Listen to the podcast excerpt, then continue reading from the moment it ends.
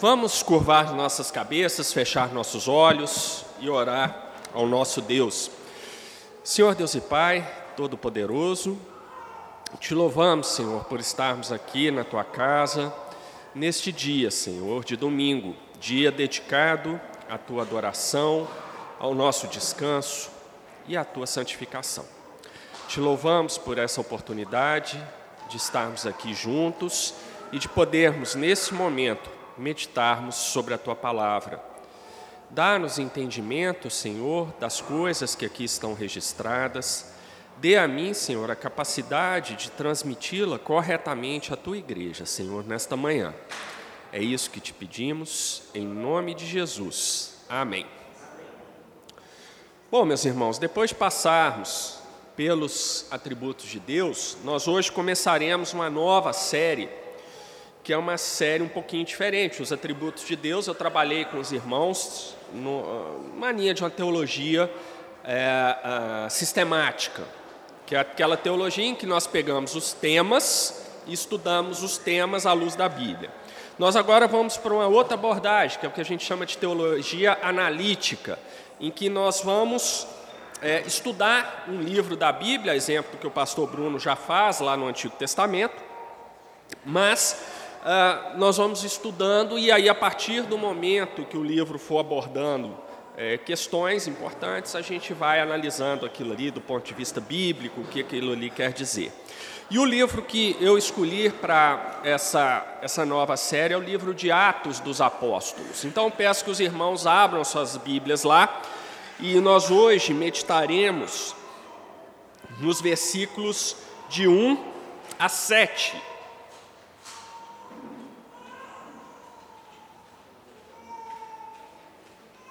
Então vamos deixar as Bíblias abertas em Atos, capítulo 1, versículo de 1 a 7. Vamos ler a passagem toda e depois começaremos. Apenas um, um, um rápido aviso para os irmãos: a partir de agora, a leitura que eu fizer vai dar uma pequena diferença de tradução em relação ao que os irmãos têm. Né? Ah, eu sou presbítero desde novembro até agora, ninguém pediu meu impeachment, então acho que o estágio probatório está encerrado. Então eu posso fazer umas gracinhas, né? Então eu vou usar a Bíblia, a tradução que é a tradução que eu uso já há alguns anos e é a, tradução que me deixa confortável, que é a Almeida Corrigida Fiel, né? A tradução do Elvis lá. Então eu e o Elvis estamos juntos agora aqui. Então vai dar uma diferençazinha em relação à tradução dos irmãos, tá? Mas são diferenças pontuais, mas realmente eu me sinto mais à vontade com a Bíblia Almeida Corrigida Fiel. Tentei usar a ARA, desde que eu cheguei aqui na Peregrinos, tentei mesmo, com todo ardor, mas, enfim, não encaixou a ARA comigo, então deixa eu voltar para a CF, que eu fico mais à vontade aqui na frente. Então vamos lá, Atos capítulo 1, diz assim a palavra de Deus. Fiz o primeiro tratado, ó Teófilo, acerca de tudo que Jesus começou não só a fazer, mas a ensinar, até o dia em que foi recebido em cima, depois de ter dado mandamentos pelo Espírito Santo aos apóstolos que escolhera, aos quais também, depois de ter padecido, se apresentou vivo com muitas provas infalíveis, sendo visto por eles por espaço de 40 dias e falando das coisas concernentes ao reino de Deus. E, estando com eles, determinou-lhes que não se ausentassem de Jerusalém, mas que esperassem a promessa do Pai, que, disse ele, de mim ouvistes, porque, na verdade, João batizou com água, mas vós sereis batizados com o Espírito Santo, não muito depois destes dias. Aqueles, pois, que se haviam reunido, perguntaram-lhe, dizendo: Senhor, restaurarás tu neste tempo o reino a Israel? E disse-lhes: Não vos pertence saber os tempos ou as estações que o Pai estabeleceu pelo seu próprio poder. E nós iremos até aí nesta manhã. Os irmãos podem achar, mas é um texto tão pequenininho os irmãos vão ver que ele não é tão pequenininho assim. Há várias coisas aqui que são muito importantes. Meus irmãos, o livro de Atos é um livro maravilhoso, um livro que registra os primeiros anos da Igreja de Cristo. Após a morte e ressurreição do, do Senhor Jesus, ah, os, os discípulos, agora apóstolos, ficam encarregados de iniciar o processo histórico de implantação da Igreja do Senhor Jesus. Uma igreja que começa como uma dissidência do judaísmo, mas que paulatinamente vai se consolidando como uma igreja à parte do judaísmo. E essa saída do judaísmo para ser algo completamente novo, completamente diferente, é importante, porque nós temos a igreja deixando de ter uma vinculação nacional com o povo de Israel e a igreja de Cristo, como parte da promessa da nova aliança, atingindo as nações. Uma igreja mais ampla, mais plural e que agora, ah, não que no, Novo, no Antigo Testamento ela se restringisse ao povo de Israel e só ao povo de Israel, mas essa conotação de um povo passa a ter uma, ser uma conotação diferente. O povo são os eleitos de Deus, como sempre foi, mas isso fica muito mais claro agora na igreja neotestamentária. Então, nós temos a igreja do Senhor Jesus abarcando todas as nações. E, e, o livro de Atos é maravilhoso nisso, porque ele relata os 30 primeiros anos é, da igreja. A gente começa ali com as últimas palavras do Senhor Jesus aqui na terra e terminamos com o apóstolo Paulo em prisão domiciliar lá em Roma, pregando o evangelho sem impedimento algum. Ou seja, a igreja do Senhor Jesus sai de Jerusalém e chega na capital do Império Romano, chega em Roma e dali se espalha por todas as nações e estamos aqui, parte da igreja de Cristo nesse país tropical e exótico que é o Brasil. Então isso é muito poderoso. E o livro de Atos vai narrar esses 30 primeiros anos é, que mudaram o mundo. São os 30 primeiros anos da igreja.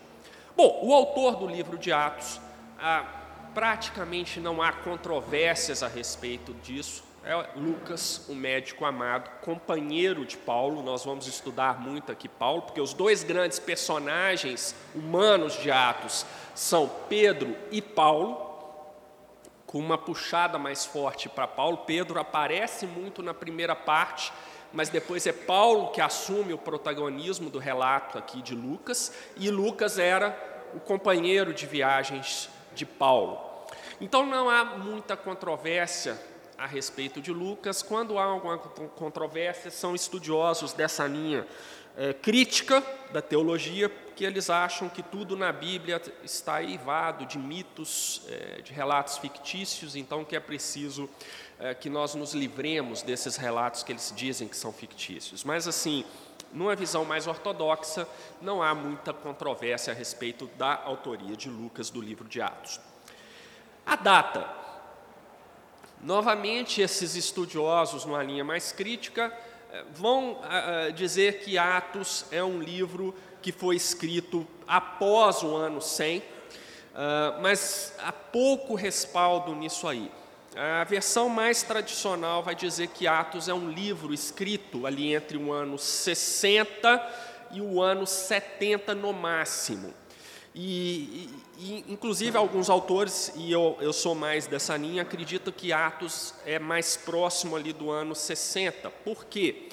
Porque mais ou menos ali entre 64 e 66 nós temos o martírio de Pedro e principalmente de Paulo, e Lucas não fala do martírio dos dois. Lucas termina a narrativa de Atos, como eu disse, dizendo que Paulo estava preso em, eh, domiciliarmente em Roma e pregava o evangelho sem restrição alguma. E aí, pronto, tem um corte, acabou Atos. Sendo Lucas companheiro fervoroso de Paulo, companheiro fiel de Paulo, é, é muito estranho que ele não tenha registrado o martírio de Paulo aqui no livro e nem de Pedro. Então isso é esquisito. E outra coisa, que o ano 70 é um ano historicamente importante porque marca a destruição do templo de Jerusalém pelos romanos, e Lucas também não fala nada a respeito disso. Uh, na mente judaica, embora Lucas fosse um gentio, mas na mente judaica, a destruição do templo de Jerusalém era uma hecatombe. Então ficaria estranho Lucas não colocar nem que fosse um versículo só aqui em Atos falando, olha, o templo foi destruído. Por que, que eu estou dizendo isso? Ora, se o martírio de Pedro e de Paulo aconteceu ali alguma coisa por volta do ano 63, 64, 65, a gente não sabe com exatidão, sabe que foi a mando de Nero, né? mas se ocorreu nessa época e Lucas não registra, então provavelmente Atos é um livro escrito mais próximo ali do ano 60, né? que é quando Paulo realmente chegou em Roma e ficou ali aguardando o julgamento é, de Nero. Então acho que é, é mais por aí. É, sinceramente, eu não, não não, não acho que seja uma hipótese boa acreditar num, numa escrita tardia do livro de Atos. Tá? Então, está mais ou menos ali no ano 60, o que dá aproximadamente aí uns 30 anos depois da morte e ressurreição de Cristo, aí que Lucas sentou para fazer. E é interessante que Atos, na verdade, é o segundo volume de um mesmo livro. Lucas escreveu um livro só. A primeira parte é o seu evangelho, a segunda parte é o livro de Atos. Então, Lucas é um autor que se dedicou a escrever sobre os ensinamentos e os atos do Senhor Jesus na terra, o evangelho de Lucas, e já glorificado no céu, o livro de Atos. Então, qual é o grande personagem é, da narrativa de Lucas, tanto no evangelho quanto aqui de Atos? É o Senhor Jesus. Ele sim é o personagem principal. E nós temos coadjuvantes importantes aqui em Atos, que são Pedro e principalmente Paulo. Mas diante disso, as Bíblias de vocês talvez tragam o, nome Atos dos Apóstolos. Né? Algumas pessoas falam, olha, o mais correto seria Atos do Espírito Santo. Mas, na verdade, se nós quiséssemos dar um título ao livro que traduzisse bem o que realmente ele escreve, seria Atos e Ensino do Senhor Jesus por meio do Espírito Santo dado aos, apóstolos. Aí sim a gente teria uma ideia. Porque aqui a narrativa de Atos é uma narrativa do Senhor Jesus conduzindo a sua igreja no tempo. Então, o Senhor Jesus, assentado à mão direita de Deus Pai Todo-Poderoso, a quem foi dado é, as chaves do reino, a quem foi dado o controle sobre o que há no céu e que há na terra. Então, o Senhor Jesus está assentado à, à mão direita de Deus Pai Todo-Poderoso, governando a sua igreja aqui na terra, por meio do seu Espírito Santo, orientando os apóstolos. E nós vamos ver claramente ao longo dessa série de estudos que o tempo inteiro o Espírito Santo interfere até nos planos dos apóstolos. Paulo queria ir para um lugar, o Espírito Santo fala: você não vai para lá, você vem para cá. Então nós vemos o Senhor Jesus governando a sua igreja. Por isso, esse seria o título mais adequado. Atos e ensinos do Senhor Jesus por meio do Espírito Santo dado aos apóstolos. Destinatário. Destinatário de Atos, nós vemos logo no versículo 1: Fiz o primeiro tratado, ó Teófilo. Ah, de novo, o pessoal que acha que a Bíblia precisa ser desmistificada, é, desprovida das suas ficções, né? vai falar que esse Teófilo aqui, na verdade, é o povo de Deus em geral, porque Theos em grego é Deus, Filos é amante de. Então, Teófilo seria algo como aquele que ama a Deus. Mas há pouca evidência nisso, inclusive porque no Evangelho de Lucas. É, é, o autor volta a mencionar Teófilo e fala da instrução que Teófilo recebeu. Então, provável, e Teófilo era um nome muito comum na, na, naquele tempo ali da, da, da, região da Palestina, dominada pelo Império Romano. Então, acredita-se, ah, e é uma hipótese que explica melhor, que Teófilo fosse uma pessoa, provavelmente um oficial romano, e já instruído no Evangelho, porque Lucas o menciona lá no, no seu primeiro, na primeira parte do livro, e que talvez fosse inclusive um patrono de, do próprio Lucas. Assim como hoje é, muitos escritores encontram patrocínio né, para escreverem seus livros, na antiguidade também era a mesma coisa. Então, há alguns autores que acreditam que Teófilo fosse um oficial romano que tivesse algumas posses e por, causa, e por já ser um crente, ele patrocinou Lucas nessa tarefa da pesquisa bibliográfica e da escrita do livro de Atos, o que é muito interessante. Né? A gente vê que talvez Lucas tenha tido é, esse tipo de coisa. Isso daí era comum, é, por exemplo, o historiador Flávio Josefos, um historiador judeu da antiguidade, ele era patrocinado por generais romanos, como Tito e Vespasiano, e nas suas obras. Então, nada de novo no front aí. Bom, e quais são os propósitos de Atos? Atos tem quatro propósitos fundamentais. Um propósito histórico, que é um registro histórico de eventos, e é um, um registro minucioso. Lucas vai ter muito cuidado com as fontes, né, de investigar, fazer um apanhado realmente importante. Lembre-se, Lucas escreveu Atos mais ou menos 30 anos após a morte do Senhor Jesus. Mas ele já, provavelmente, já era um adulto uh, formado quando essas coisas aconteceu, então ele acompanhou direto ou indiretamente o crescimento da igreja, e apesar disso ele vai e busca fontes para fazer um registro fidedigno. Mas além de ter um propósito histórico, o livro de Atos também tem um propósito apologético. É um livro de, eh, que fornece impressionantes argumentos para a defesa da fé cristã. E nós veremos isso ao longo dessa série de estudos. Mas também é um livro que tem um propósito evangelístico, ao mostrar como o Senhor Jesus governa a sua igreja no tempo e como o Espírito Santo, que provém do Pai e do Filho, orienta os apóstolos nessa tarefa árdua de implantar essa igreja temporal do Senhor Jesus aqui, uh, Lucas também oferece ensinamentos profundamente evangelísticos, que realmente tocam o nosso coração. Nós vamos ver que há passagens absolutamente é, emocionantes aqui em Atos, ah, emocionantes não, comoventes em Atos, como por exemplo o martírio de Estevão, e que são passagens que tocam muito ao coração das pessoas. E finalmente Atos tem uh, um propósito pastoral. É um livro que apresenta nada menos do que 19 discursos ou pregações é, firmando os pilares da fé cristã. Então, é um livro que serve, é um livro muito importante, melhor dizendo, para a edificação da Igreja de Cristo e para a condução dessa igreja até que o Senhor Jesus retorne.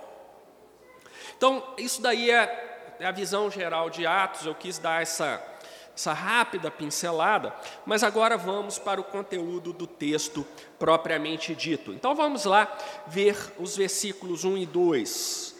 Fiz o primeiro tratado, ó Teófilo, acerca de tudo que Jesus começou, não só a fazer, mas a ensinar, até o dia em que foi recebido em cima, depois de ter dado mandamentos pelo Espírito Santo aos apóstolos que escolheram. Então, eu já abordei a questão de, de Teófilo, já abordei a questão do primeiro tratado. Lucas aqui está se referindo à primeira parte do seu livro, que é o Evangelho, em que ele narra o ministério terreno do Senhor Jesus. E agora, ele está dizendo: olha, lá no primeiro tratado, eu, eu, eu abordei tudo que o Senhor Jesus começou, não apenas a fazer, mas a ensinar. Então, fiz aqui uma listagem: o que, que seria isso que o Senhor Jesus começou a fazer uh, e a ensinar. Veja, quando Lucas usa esse termo, começou a, ele está se referindo ao que? Ao ministério terreno do Senhor Jesus. Então Lucas aqui, ele já, já dá uma ideia de continuidade. O Senhor Jesus vive, o Senhor Jesus reina, o Senhor Jesus é soberano sobre a sua igreja, é Ele que conduz a sua igreja hoje, porque o Senhor Jesus vive. Então, isso aqui já é uma mensagem maravilhosa. Lucas não escreve, vou falar para vocês, Teófilo, tudo que o Senhor Jesus fez e ensinou. Mas ele colocou, começou a fazer e a ensinar. Então, isso daí é, já é uma coisa muito importante para a nossa edificação. Então, o que o Senhor Jesus começou a fazer no seu ministério terreno? Ele nasceu, ele foi batizado, ele escolheu e ensinou os seus discípulos, depois apóstolos. Apóstolo é uma palavra grega que significa enviado, tá? Então são seus enviados, apóstolos. E são só aqueles apóstolos que aparecem aqui, tá? É, não há versão 2.0 dos apóstolos, então posso deixar os irmãos tranquilos, tá? Os apóstolos, a era apostólica acabou com a morte de João, que é tido como o último apóstolo vivo. Então acabou, não tem mais apóstolo, tá? Algumas coisas que aparecem aí, não, tá? Morreu lá. Uh, e fez a purificação do templo, entre outras coisas.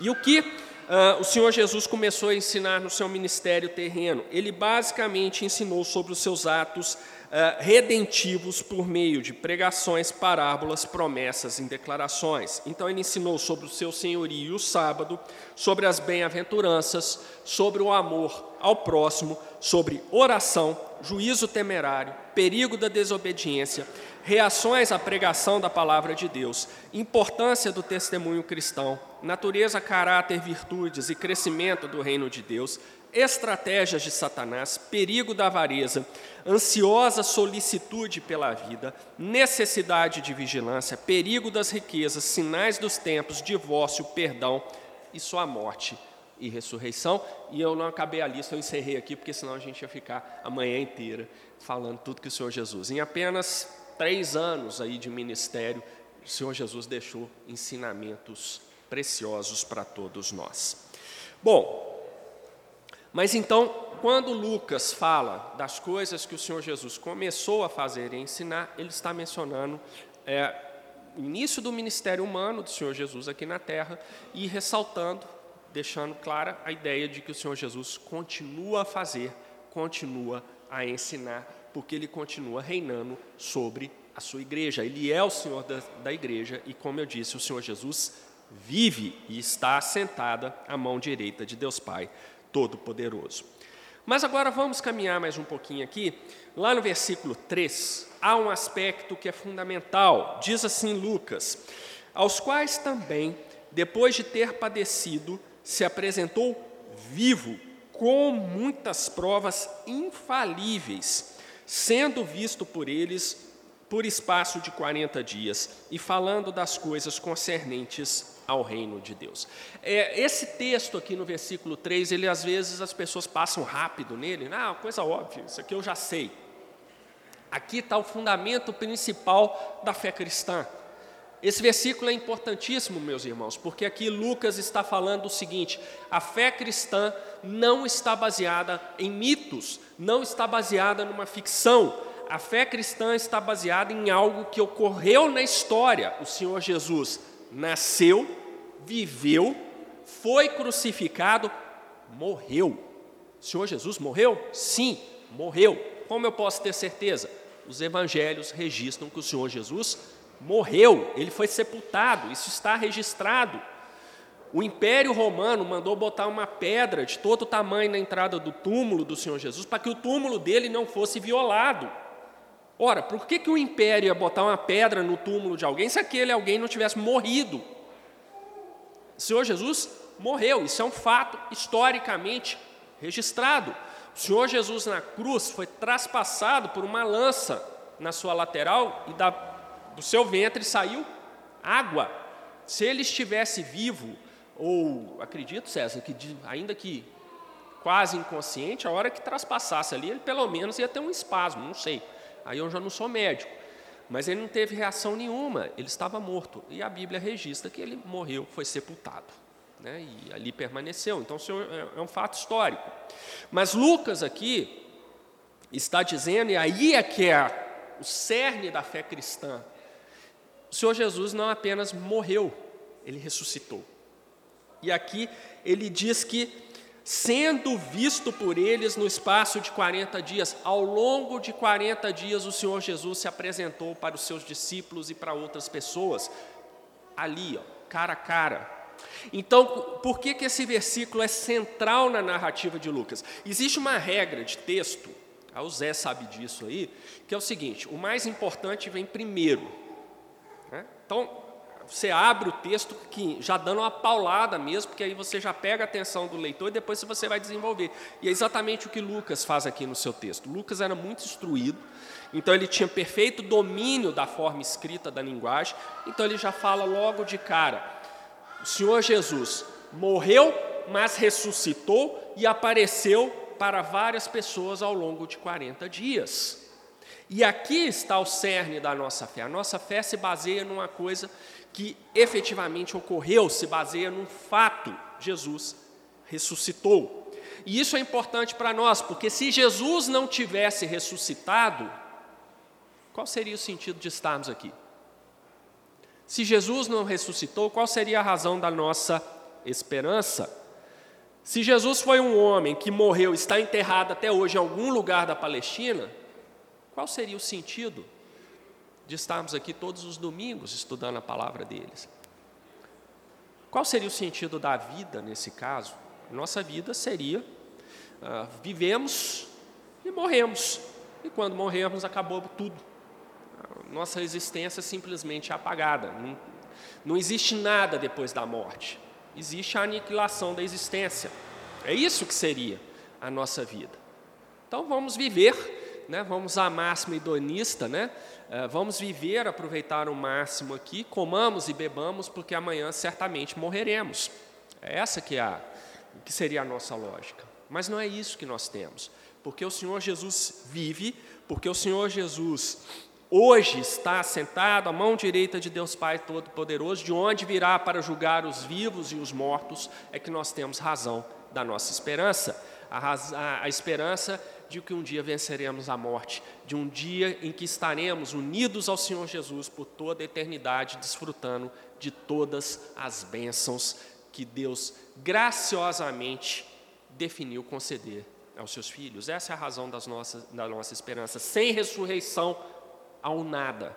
Nós caímos no mesmo uh, secularismo ateísta tão divulgado aí. Mas porque Cristo vive, já que Ele ressuscitou, nós temos razão da nossa esperança. É disso que Lucas está falando aqui no versículo 3. E aí nós passamos para as últimas palavras do Senhor Jesus aqui na terra aos seus discípulos. Versículos 4 e 5 dizem o seguinte: E estando com eles, determinou-lhes que não se ausentassem de Jerusalém, uh, mas que esperassem a promessa do Pai, que, disse ele, de mim ouviste, eh, ouvistes, porque, na verdade, João batizou com água, mas vós sereis batizados com o Espírito Santo, não muito depois desses dias. Quem tiver as, a, a, aquelas versões da Bíblia com as palavras de Jesus em vermelho, vai ver que aqui a gente já pega as palavras do próprio Senhor Jesus. Veja como é importante. O Senhor Jesus, antes de se unir ao Pai no céu celestial, ele dá as, as instruções aos seus discípulos: vocês vão ficar em Jerusalém. É para ficar lá. E na próxima EBD nós vamos ver que eles não ficaram lá sentados conversando, eles ficaram em Jerusalém orando. A ordem do Senhor Jesus foi para, foi, foi para que seus discípulos permanecessem em Jerusalém aguardando o cumprimento de uma promessa que ele tinha feito, que seria a descida do Espírito Santo sobre eles. E por que que isso era importante? O Senhor Jesus, na verdade, estava dizendo para os discípulos: olha, vocês têm que ficar quietos em Jerusalém, perseverando em oração, aguardando a vinda do Espírito Santo, porque é o Espírito Santo que os capacitará para o ministério que vocês vão desenvolver a partir de agora.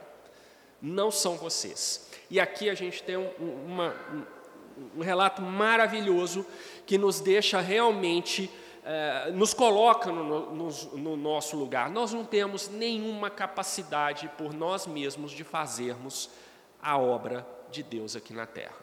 Quem nos capacita a fazermos isso é o Senhor Jesus por meio do Espírito Santo. E é isso que ele está ensinando aqui. Os apóstolos foram treinados pelo Senhor Jesus, aprenderam diretamente com ele, foram os únicos homens na face da terra a conviver com o Senhor Jesus de manhã, de tarde, de noite, aprendendo diretamente do Senhor Jesus. É, nenhum de nós aqui teve esse privilégio, mas os apóstolos, então discípulos, tiveram. Mas o Senhor Jesus aqui está mostrando, apesar disso, precisa de mais uma coisa: capacitação pelo Espírito Santo. É o Espírito Santo que deve nos conduzir em todos os momentos. Você pode até pensar, não, tudo bem, mas ali é porque os apóstolos teriam a missão de implantar a igreja de Cristo na terra. Eu não estou implantando igreja, eu, eu, trabalho na minha empresa, eu dou aula, uh, eu faço isso, eu faço aquilo. Então, aí é comigo. Isso é um pecado, irmãos. Isso é um pecado. Porque a Escritura fala que tudo que nós fazemos deve ser para a glória de Deus. E aí vem um problema muito sério que nós temos, e é um problema que começou lá em Adão no Éden por causa do pecado, a nossa mente foi prejudicada. Ao contrário, o pessoal que está lá no grupo de filosofia, que aprendeu no último encontro, né, ao contrário do que diz Tomás de Aquino, que a mente continua perfeita, apenas a vontade é que foi prejudicada pelo pecado, não, a nossa mente, a nossa vontade foram corrompidas pelo pecado. Esse aí é o erro fundamental de Tomás de Aquino, e dada a importância que ele tem para determinada denominação religiosa, essa denominação tem uma teologia fundamentalmente errada. Mas isso aí é um outro assunto. Então, tudo em nós, meus irmãos, foi contaminado pelo pecado. A nossa maneira de pensar foi contaminada. A nossa vontade foi contaminada. Então, nós deixados a nossa própria vontade ao nosso próprio pensamento, nós faremos coisas que desagradam a Deus. E é isso que o Senhor Jesus está falando aqui para os apóstolos, dizendo: apesar de vocês terem passado esses três anos comigo, aprendido comigo, convivido comigo, vocês ainda são pecadores. E eu não posso deixar vocês por conta de vocês mesmos, porque se eu deixar a minha igreja por conta de vocês mesmos, vocês vão errar do princípio ao fim. Então, por isso, fiquem em Jerusalém, orem e esperem o Espírito Santo, porque ele sim é o que vai capacitar vocês a fazerem as coisas que vocês precisam fazer. Isso aqui, meus irmãos, é algo muito precioso para nós, muito precioso para nós. É, nós precisamos, a começar de mim, a mortificar o pecado do orgulho em nós. Nós não temos condições por nós mesmos de fazermos nada que agrade a Deus. É o próprio Deus que precisa direcionar o nosso coração, ou seja, a nossa essência, o nosso ser, para aquilo que é bom. É Deus que precisa nos ajudar nisso, porque nós não temos condições de fazer isso sozinhos. Nós teremos essa condição no futuro quando a nossa mente, a nossa vontade, o nosso corpo estiverem completamente restaurados e purificados do pecado. Mas para isso o Senhor Jesus precisa voltar. Até que ele volte, nós estamos totalmente na dependência do Espírito Santo de Deus para fazer o que quisermos. É, não importa se você tem um trabalho, César como médico, eu como professor, Renata Cat também como professora, Sidão lá no seu, no seu dia a dia, não importa o que você faça, é impossível agradar a Deus sem você estar aos pés do Senhor Jesus, clamando dia e noite pela orientação do Espírito Santo na sua vida. E ainda assim a gente vai lá e faz bobagem. Porque tem uma hora que a gente chega e fala: agora é comigo, pode deixar que eu resolvo. E aí vira aquela meleca. Né? Aqui vira aquele negócio. Que a gente fica depois, às vezes até anos, para consertar uma bobagem que você fez por falta disso. Então é isso aqui que Lucas maravilhosamente nos mostra e olha só, gente, nós estamos falando dos discípulos. Como eu disse anteriormente, estamos falando de homens que passaram três anos convivendo com o Senhor Jesus, 24 horas por dia, sete dias por semana. E ainda assim, Jesus mandou que eles ficassem em Jerusalém, aguardando a capacitação que seria dada a eles pelo Espírito Santo. Olha a nossa situação, gente. A nossa situação. Você chega e fala assim: não preciso do Espírito Santo, eu mesmo eu me garanto lá. Aí pronto. Aí pronto. Aí já pecou e já fez a bobagem. Né? Já fez a bobagem. Bom, e agora? Salvei o que eu acho melhor por último, né? que é uma passagem assim que o pessoal passa batido, batido, mas que ela é maravilhosa. Quando você desdobra essa passagem aí. E é por isso que eu resolvi parar nela. 6 e 7. Bom, isso aqui eu já não preciso mais desse troço. Bom, versículos 6 e 7. Aqueles, pois, ah, que se haviam reunido, perguntaram-lhe, dizendo: Senhor, restaurarás tu neste tempo o reino a Israel? E disse-lhes: Não vos pertence saber os tempos ou as estações que o Pai estabeleceu pelo seu próprio poder. Meus irmãos, esses dois versículos aqui são realmente impressionantes. Lucas, quando ele escreveu, é, ele realmente tinha domínio da escrita. Né? Ele já começa mandando vários petardos logo no primeiro capítulo e você já toma um presta atenção logo no início do livro para conseguir acompanhar o resto. E aqui vem uma coisa muito importante. Veja, ele registra que aqueles que estavam se reunidos ali em torno do Senhor Jesus, então, com certeza, os discípulos estavam lá, mas a própria Bíblia registra que não foram só os doze que estiveram com Jesus no seu ministério terreno, outras pessoas foram se juntando, mas os doze eram a liderança, aqui agora onze. Próxima EBD a gente vai resolver o problema eh, do Judas Iscariotes que estava faltando. Mas os onze que aqui estavam seriam a liderança da igreja, mas eles não eram os únicos que haviam sido convertidos pelo Senhor Jesus durante seu ministério terreno. Havia muito mais gente ali. Então, o que Lucas narra é que um número indeterminado de pessoas estava ali perto do Senhor Jesus e alguns vieram com essa pergunta a ele, uma pergunta fundamentalmente errada. Fala o seguinte: Senhor, restaurarás tu neste tempo o reino a Israel? Aqui alguma, algumas coisas muito interessantes para nós. Ah, o primeiro problema que eu destaco, gente, porque independente da tradução da Bíblia que nós temos no português, ah, nenhuma tradução consegue captar o sentido do que realmente está sendo dito aqui eh, na língua original. Tá? Ah, o Novo Testamento foi escrito em grego e mais especificamente numa variante chamada kiné, ou grego comum. E aqui a gente tem um detalhezinho de grego, sem entrar muito em gramática grega, mas isso é importante para nós entendermos o que efetivamente as pessoas perguntaram para o Senhor Jesus e como a resposta dele é maravilhosa, porque leva a coisa para o lugar certo. Tira aquelas pessoas do pensamento errado e as levam para o pensamento correto. O Senhor Jesus é absolutamente brilhante na resposta que ele dá aqui a essas pessoas. Mas vamos começar com a pergunta primeiro. Senhor, restaurarás tu neste tempo o reino a Israel? Primeira coisa que salta aos nossos olhos aqui é que aquelas pessoas, apesar de tudo que o Senhor Jesus ensinou, de ele ter exaustivamente falado que o reino dele não era deste mundo, que em todo aquele processo de julgamento injusto, criminoso que ele teve, ah, ele ressaltou que ah, ah, o reino dele não era aqui na terra, que não, ele não veio para ser um imperador terreno sobre todas as coisas. Apesar dos discípulos terem convivido com o Senhor Jesus, terem visto isso o tempo todo, eles ainda tinham aquela questão: não, mas eu sei que não é, mas vai que é. Né? Vai que é. Vai que tem um jeitinho ali, ele acaba mudando de ideia. Por quê? Porque, como todo mundo sabe, nessa época aqui, uh, o povo de Israel já tinha deixado de ter uh, soberania sobre o seu território.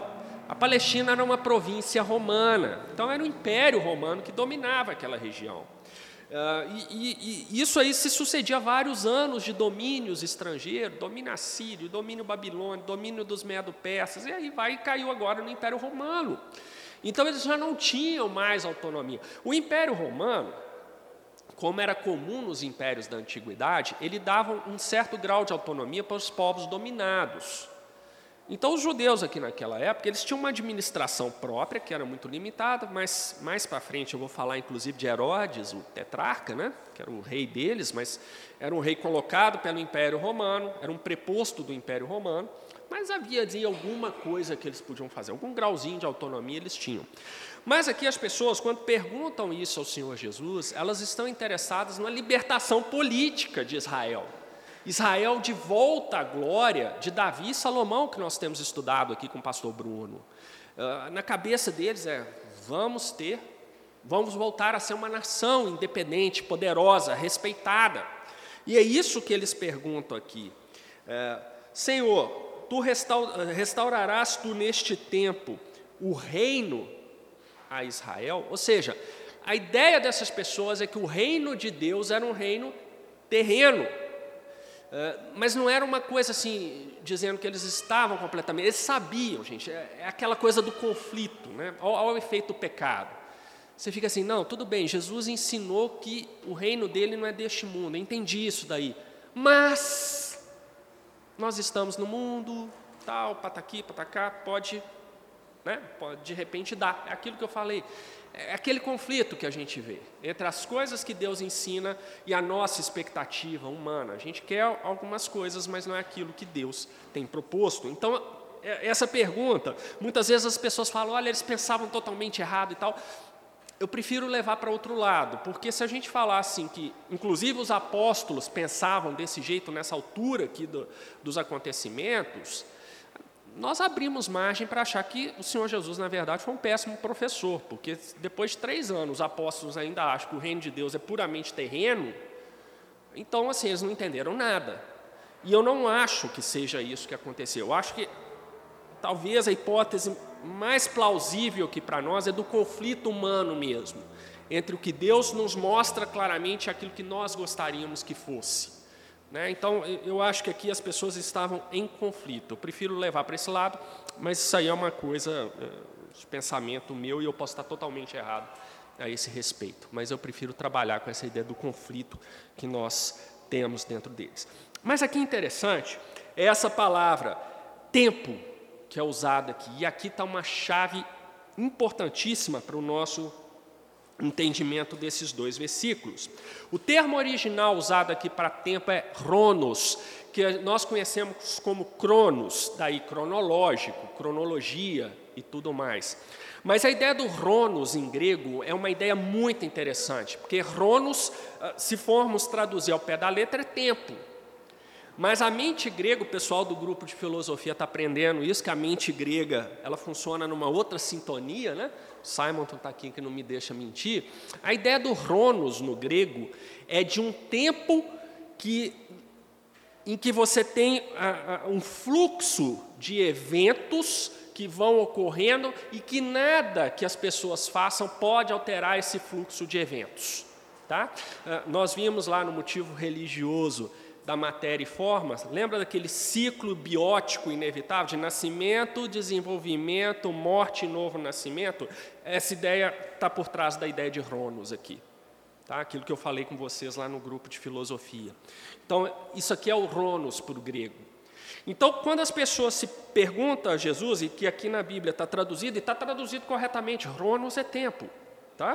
Uh, restaurará tu neste tempo o reino de Israel, o que eles estão falando é o seguinte: olha, essa restauração é, é, neste tempo, nós sabemos que o tempo, nada do que nós fizermos vai alterar, por isso que eles perguntam: restaurará tu neste tempo? Porque nós não, não temos condições de fazer nada, porque é o Ronos, os eventos vão se sucedendo, é, é inevitável que vai acontecer, mas o Senhor sendo Deus, o Senhor pode interferir nessas coisas. Então, quando a gente pega essa ideia, essa pergunta aqui fica mais interessante ainda. Ela é uma pergunta fundamentalmente errada, porque eles estão naquele conflito entre o reino de Deus verdadeiro e o reino político e econômico que eles desejavam, ok? Mas a gente vê que existe uma concepção, uma maneira de pensar, um motivo religioso básico por trás da pergunta. Então, eles, eles estão reconhecendo que eles, por si mesmos, não têm poder para mudar o fluxo de eventos inevitável que existe no Ronos, mas o Senhor Jesus tem isso. Então, olha só, gente, que coisa importante. Sem a gente entrar em gramática grega, o que nós estamos vendo aqui é que aquelas pessoas entenderam um ponto: o Senhor Jesus é o Senhor. Por isso que é, é um dos argumentos que eu uso para não gostar muito dessa interpretação de que é, eles fazem essa pergunta porque não entenderam que o reino de Deus era um reino celestial, é, é, era um reino atemporal. Eu não acho, eu acho que era um conflito. Tá? É um conflito porque essa pergunta me mostra que eles tinham um entendimento é, relativamente sólido de quem era o Senhor Jesus. Não era completo, mas eles tinham um, um bom caminho a respeito disso. E aí, a resposta do Senhor Jesus é interessantíssima. Não vos pertence saber os tempos ou as estações que o Pai estabeleceu pelo seu próprio poder. Em geral, o que o Senhor Jesus fala é o seguinte: parem de preocupar com isso, isso não é problema seus. O problema de vocês agora vai ser implantar a minha igreja aqui na terra, e é disso que vocês vão cuidar. Essas outras questões vocês não vão se preocupar, até porque o meu reino já veio. E a igreja é parte do reino, e a expansão da igreja significa a expansão do reino de Deus. É isso que o Senhor Jesus está falando aqui para eles. Mas isso vai ficar mais claro se nós entendermos as duas palavras que estão aqui, uma traduzida como tempo e outra traduzida como eras. Quando o Senhor Jesus pergunta sobre, é, fala do tempo, é, aqui no caso no plural, os tempos, novamente usa Ronos. Agora, quando aquilo que é traduzido aqui, pelo menos na minha Bíblia, por estações, eu acredito que na área é traduzido por eras, aí é um outro termo em grego, que é o kairos. Kairos em grego pode ser traduzido por tempo, mas é um tempo diferente do Ronos. Enquanto o Ronos se refere a uma, um, um, tempo em que você tem um fluxo de eventos inevitáveis e que não pode ser modificado pela ação humana, no Kairos você tem um tempo, ou melhor dizendo, um momento em que a ação humana produz efeitos. Olha que interessante.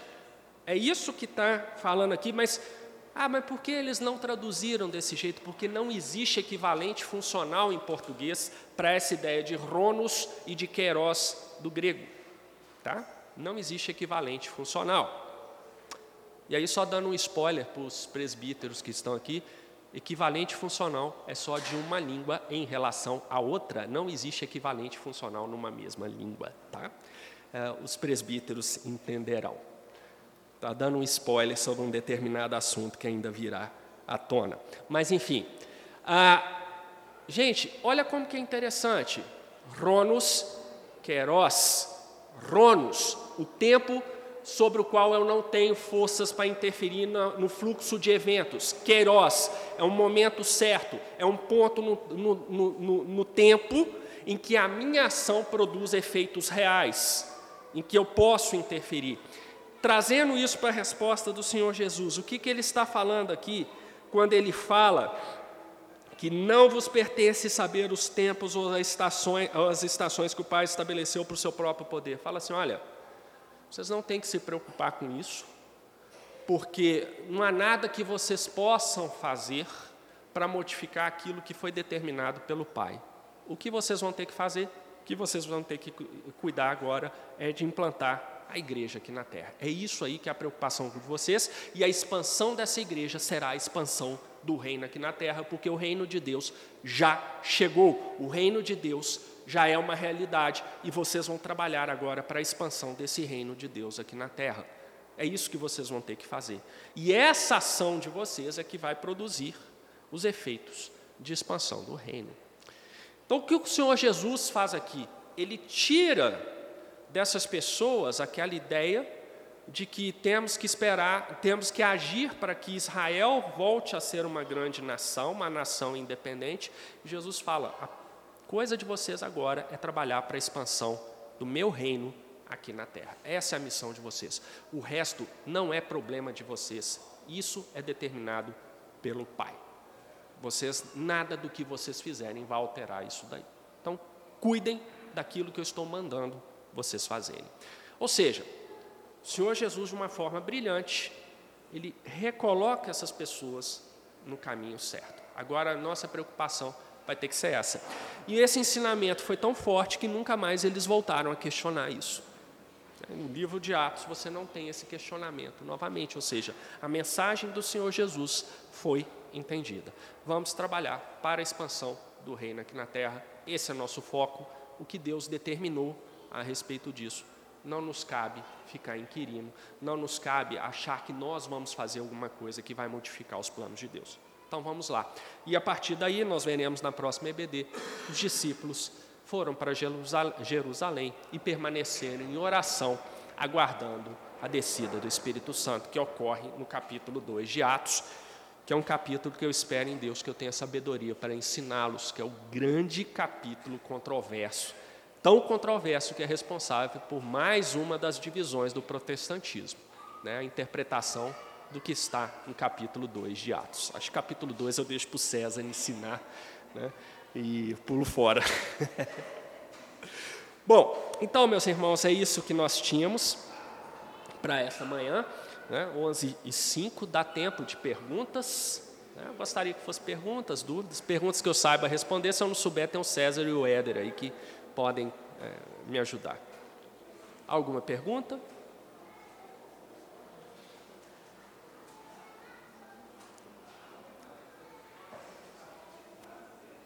Não? Então vamos orar, encerrando essa escola bíblica dominical. Senhor Deus e Pai, te agradecemos, Senhor, por esses momentos de ensino e de meditação na tua palavra, Senhor.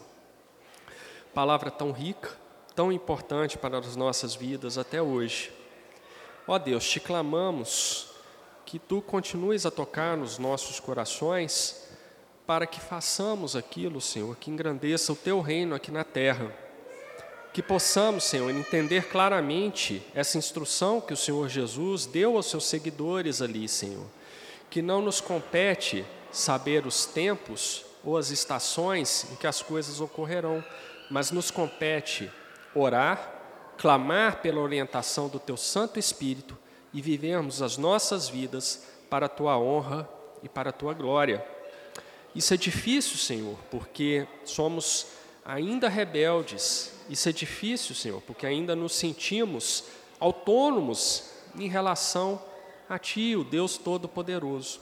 Por isso te clamamos, Senhor, primeiramente que nos perdoe por este pecado, mais este pecado. E que também, Senhor, não deixe de nos orientar em tudo que fazemos por meio do teu Santo Espírito. É isso que te pedimos e te agradecemos. Em nome de Jesus. Amém.